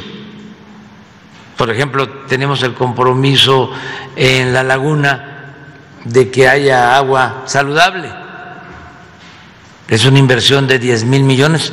No se va a detener.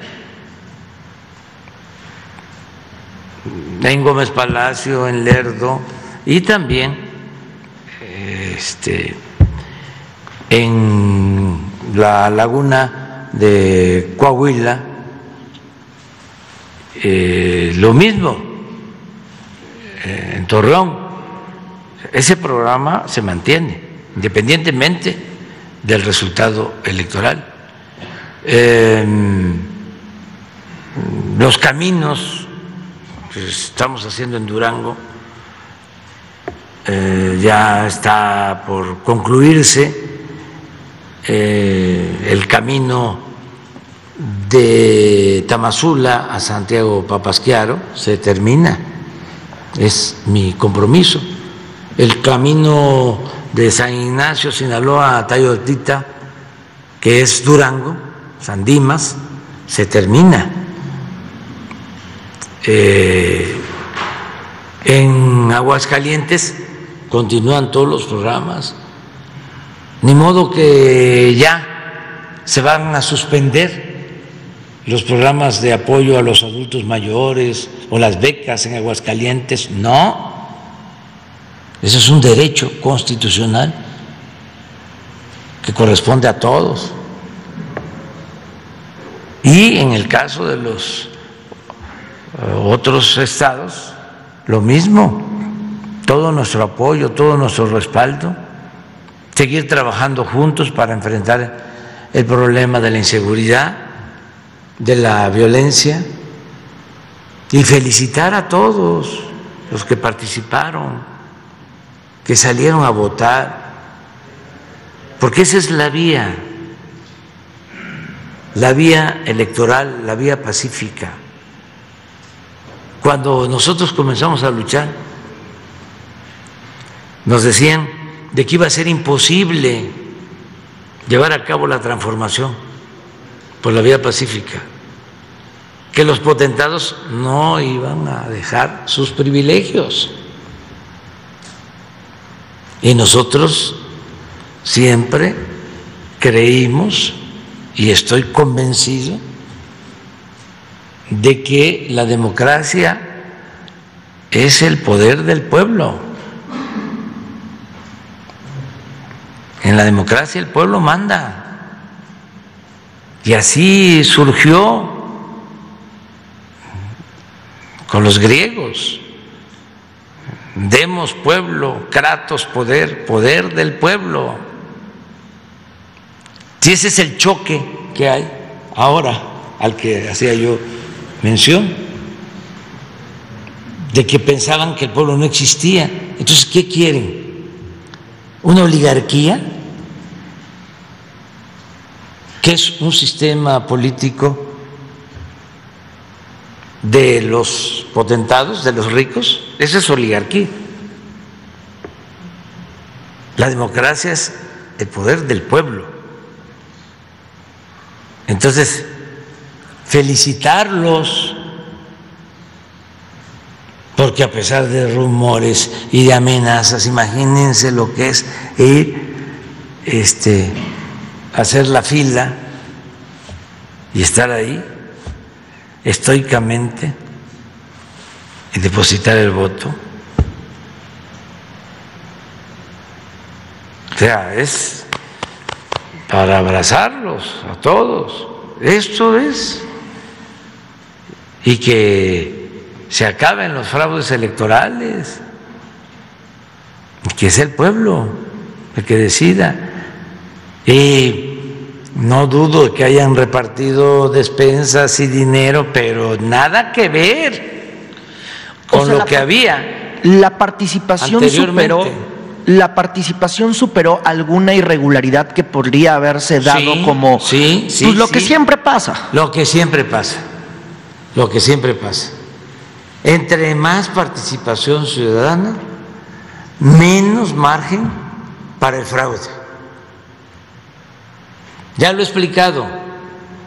Y esto también que quede como lección hacia el futuro para los jóvenes y para los que dicen, ¿para qué voy a votar si todos son iguales? O mejor me abstengo y dan este este, o se sienten hasta eh, satisfechos. No, si no vas a votar, le estás dando el poder a lo peor.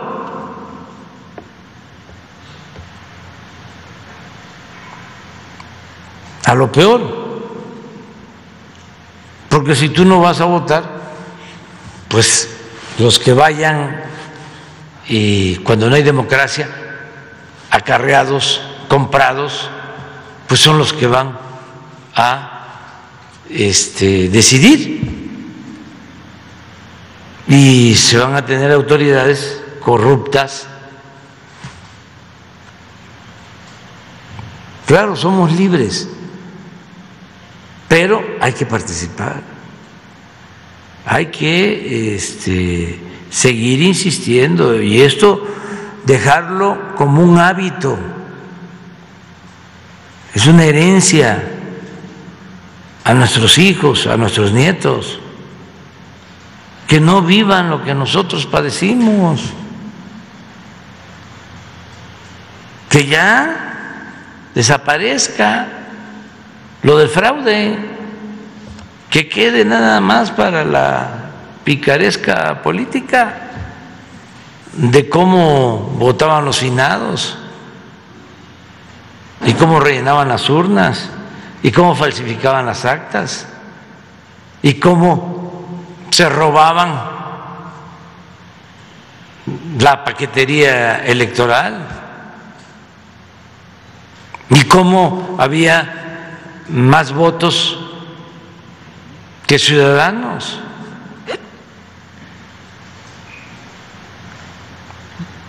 Eh, no nos olvidemos, hace relativamente poco, creo que con el candidato López Portillo, el finado López Portillo, no hubo candidato de oposición.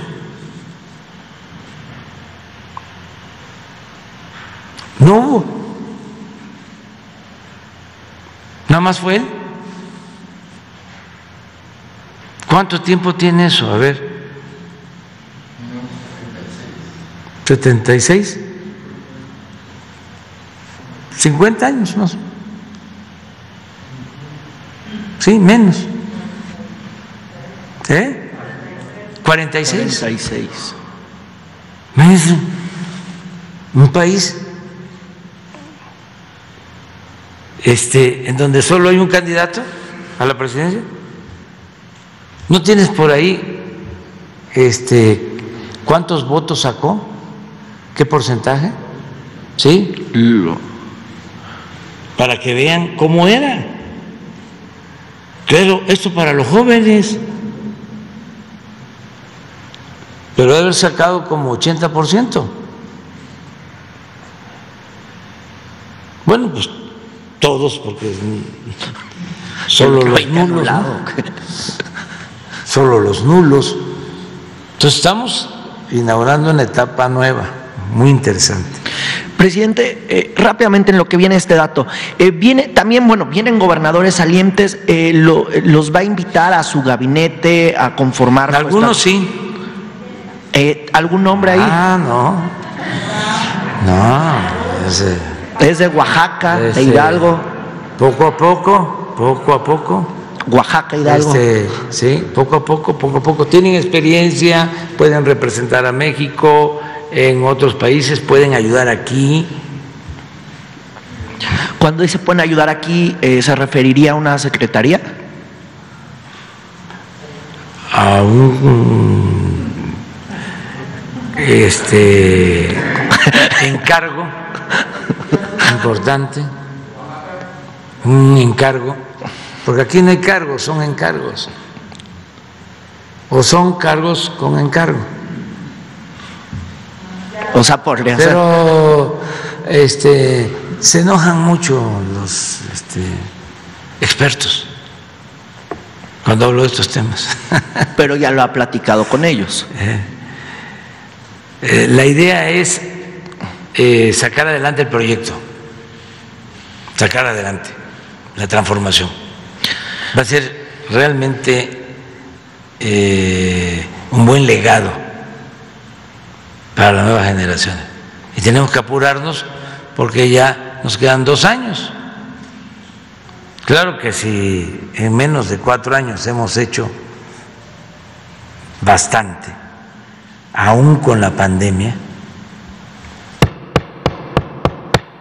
toco madera, que no vaya a venir otra calamidad, pero en estos dos años, agárrense, porque vamos a hacer mucho más, mucho más.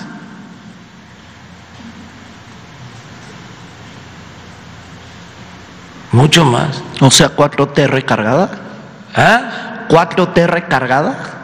Sí, ya, este, que les decía yo de que,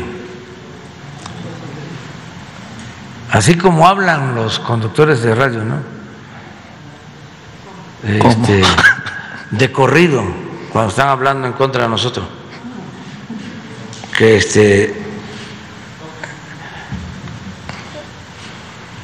es lo opuesto a como yo hablo, ¿no?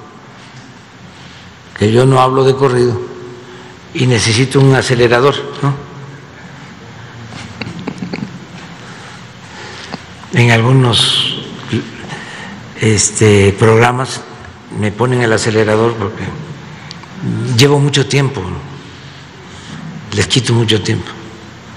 Entonces me ponen el acelerador y así le quiero quitar ¿cómo se le llamaría? ¿Bajarle? Eh, mm, retardador, para que no hablen tan rápido, porque se desgañitan contra de nosotros. Y al otro día dije de un comentario que escuchó mi esposa y se lo este, atribuí a MBS, pero no, es fórmula. Y ya he estado este, recibiendo información de fórmula. Está, pero este,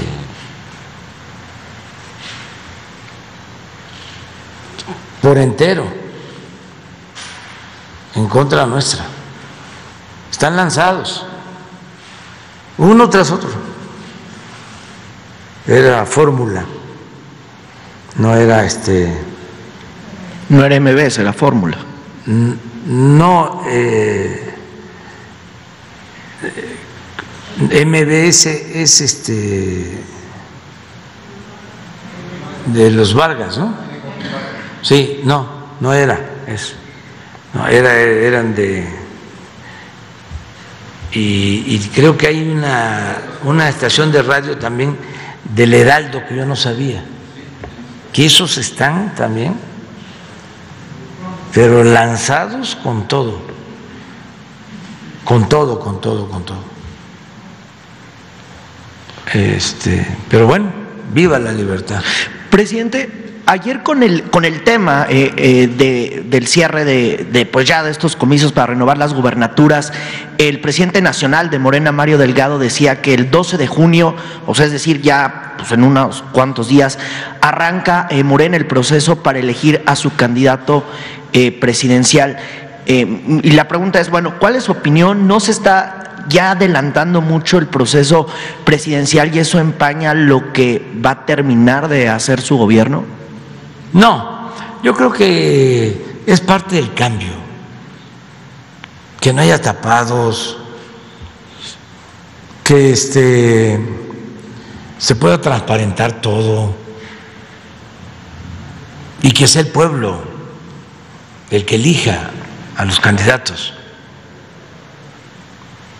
Es que de veras es una herencia también de décadas. Eso empezó, lo del tapado, en 1880. cuando llega por primera vez Porfirio Díaz con la bandera de la no reelección, eh, derroca a Sebastián Lerdo de Tejada en 1876 y termina el periodo en el 80. Y como acababa de llegar con la bandera de la no reelección, pues no podía modificar la constitución, que ese era su propósito desde el principio, perpetuarse en el poder. Nada que se fue volviendo dictador.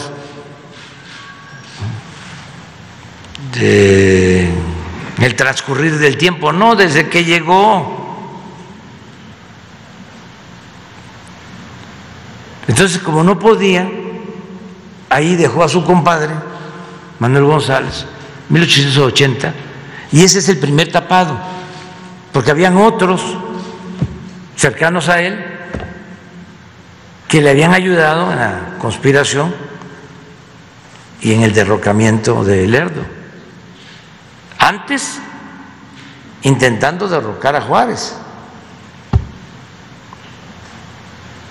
Entonces, desde entonces, el tapado.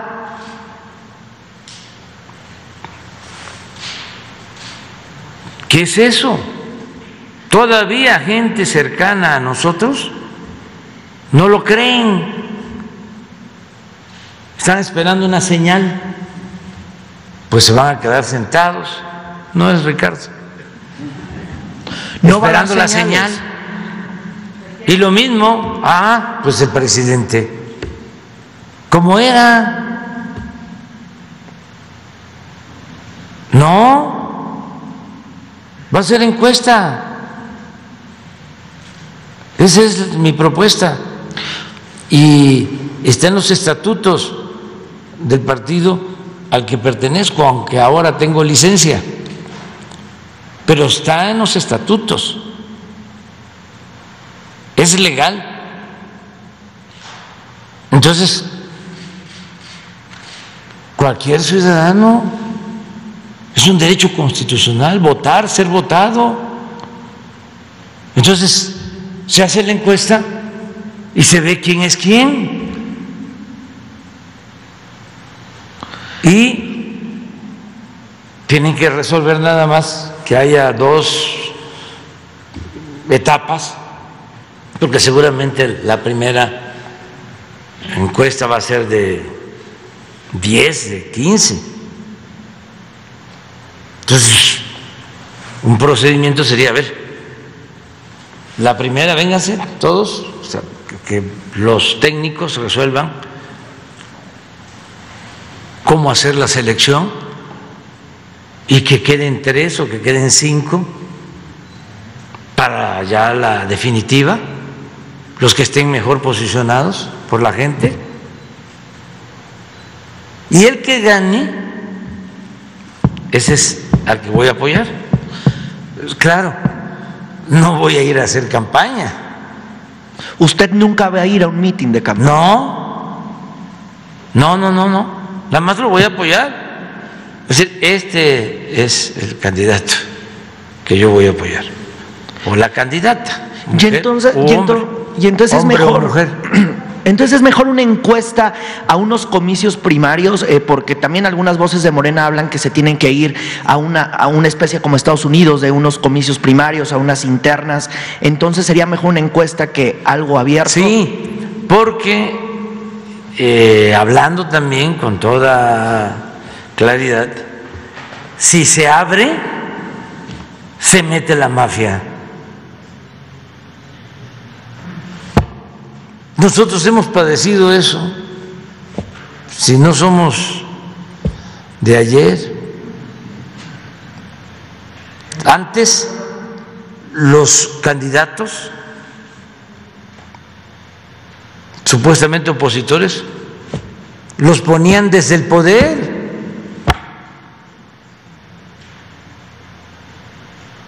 candidatos a modo. Vamos a poner a este porque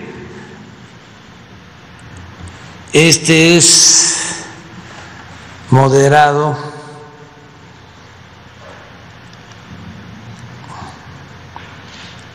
eh,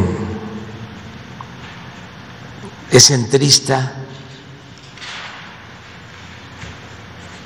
este se iba a echar para atrás. Eh, todo lo que dejó Andrés Manuel. Entonces este nos conviene.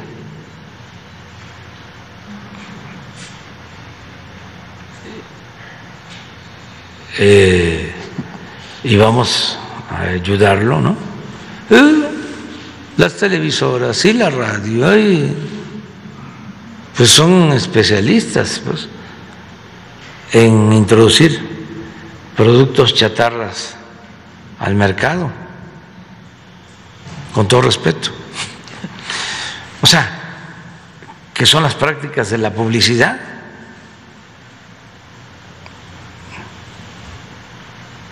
Y luego se buscan este, a publicistas para que les digan cómo peinarse, y arreglarse los dientes y y estar así.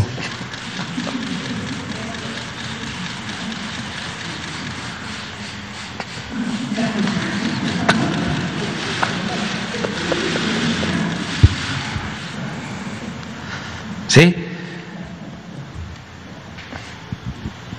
No, no, el pueblo no se equivoca, es mejor la gente.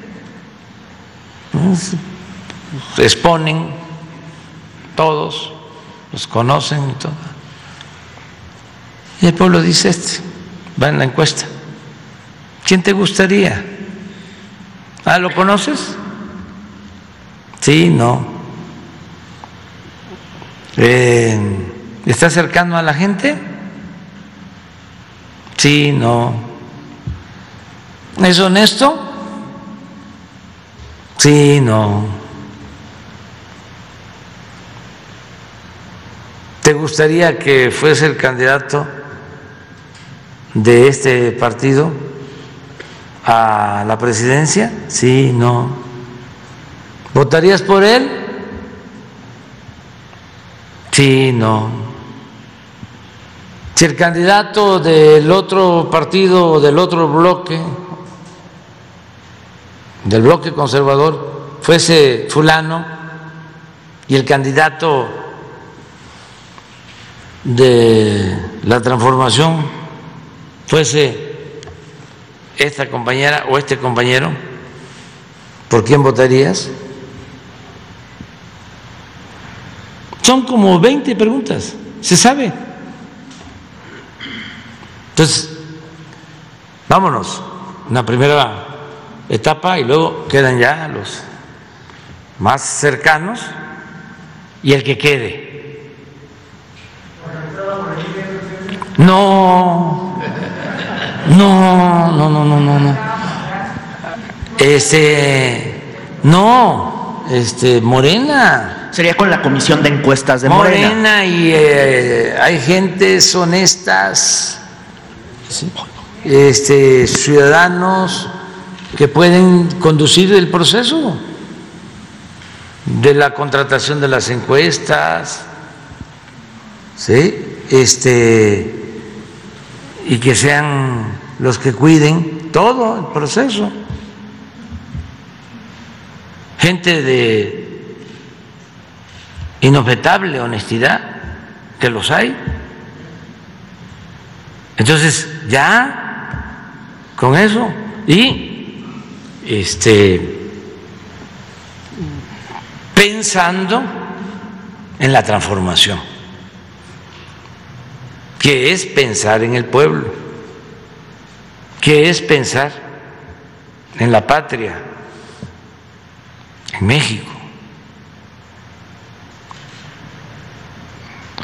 Y ya, eh, esa es la mejor eh, fórmula.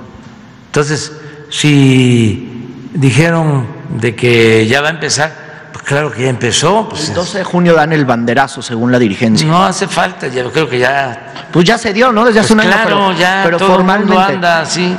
Eh, La única cosa es que no se distraigan ¿sí? en sus eh, funciones. O sea, tienen que trabajar 16 horas en el gobierno y de las 8 que les quedan, de las 24 del día, pues agarrar para hacer sus campañas unas dos, ¿no? O tres, y que duerman cinco horas diarias. Pero que las 16 dedicadas al gobierno se mantengan. Y yo les tengo mucha confianza a todos y los estimo, son mis compañeros, este, no hay ningún problema. Y ellos, ¿sí? estoy seguro que reconocen que esto es lo mejor, porque lo otro es jugar chueco. ¿Vio el tuit de Muñoz Ledo este fin de semana? Sí, pero eh, ya contesté. Ya no le va a responder. No. ¿Habló con Joe Biden o no? Eh, nada más, eh, más allá de esto, eh, de lo de... Hubo junio. comunicación, pero no fue directa. No con él. Es que nada más me quedaba ahí la duda. Gracias y perdón la tardanza. Yo lo dejamos para mañana. Ya es tarde. ¿eh? Silvio Rodríguez, presidente. Lo invité ayer a tomarnos un café. Ya, vino, es mi amigo. Sí. Ayer. Y ahora que está en México, algún comentario sobre el No, no, somos amigos y platicamos un rato ayer. Este, estuvimos comentando. Ustedes saben este, de su música. Es un gran poeta, es un gran autor, un hombre con principios y tiene canciones que han marcado a generaciones. Desde los que somos más veteranos hasta los jóvenes. Bueno, una que me cantó Beatriz, ¿la quieren escuchar? A ver, pon el necio. ¿Sí? Y con eso terminamos. Porque esa canción tiene que ver con los principios, con los ideales. No se podría vivir ni llevar a cabo ninguna actividad social, política, religiosa, si no se tiene por delante un ideal, una doctrina, una utopía. Tenemos que tener algo este, que nos obligue a caminar hacia adelante, que le dé sentido a nuestra vida. Todos tenemos eso, todos. Y este, yo admiro mucho a la gente con, con ideales, con principios, los respeto. A ver si está, ¿no? Porque si no nos cobran derechos de autor.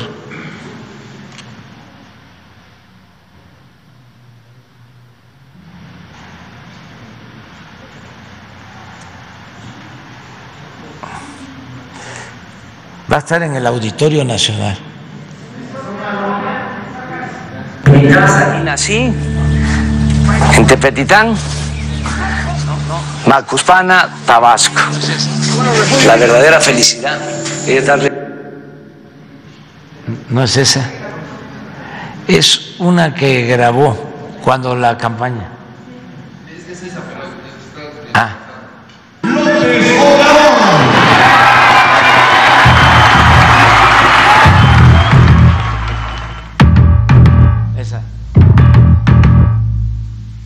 Hacer de mí cono pedazos para salvarme entre únicos e impares, para cederme un lugar en su parnaso, para darme un rinconcito en sus altares.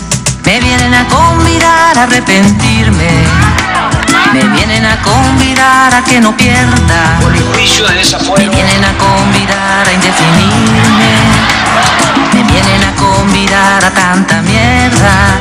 Yo no sé lo que es el destino. Caminando fui lo que fui. Ay, adiós, que será divino. Yo me muero como viví. Yo me muero como viví. Yo me muero como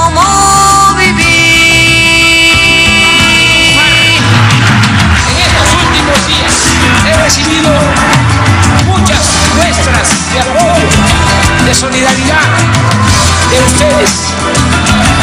Les quiero desaforadamente. Muchísimas gracias, amigas y amigos. Yo quiero seguir jugando a lo perdido. Yo quiero ser a la zurda más que diestro. Yo quiero hacer un congreso del unido. Yo quiero rezar a fondo un hijo nuestro. Dirán que pasó de moda la locura. Dirán que la gente es mala y no merece. Mas yo partiré soñando travesuras. ¿Acaso multiplicar panes y peces? Yo no sé lo que es el destino.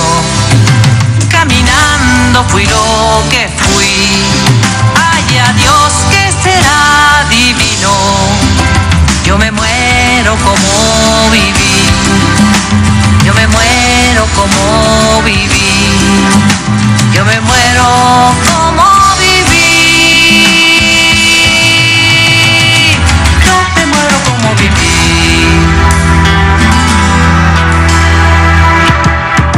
En las circunstancias actuales, lo más importante es luchar por la transformación del país. Que me arrastrarán por sobre rocas cuando la revolución se venga abajo, que machacarán mis manos y mi boca, que me arrancarán los ojos y el badajo. ¿Será que la necedad parió conmigo? La necedad de lo que hoy resulta necio, la necedad de asumir al enemigo, la necedad de vivir sin tener precio. Yo no sé lo que es el destino. Caminando fui lo que fui. Ay, adiós, que será divino. Yo me muero como viví. Yo me muero como viví. Yo me muero como viví. La verdadera felicidad es darle la mano. Darle la mano al que se ha quedado atrás para que se empareje y que caminemos todos juntos.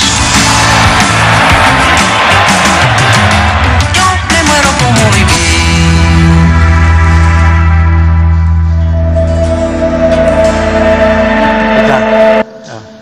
Dios.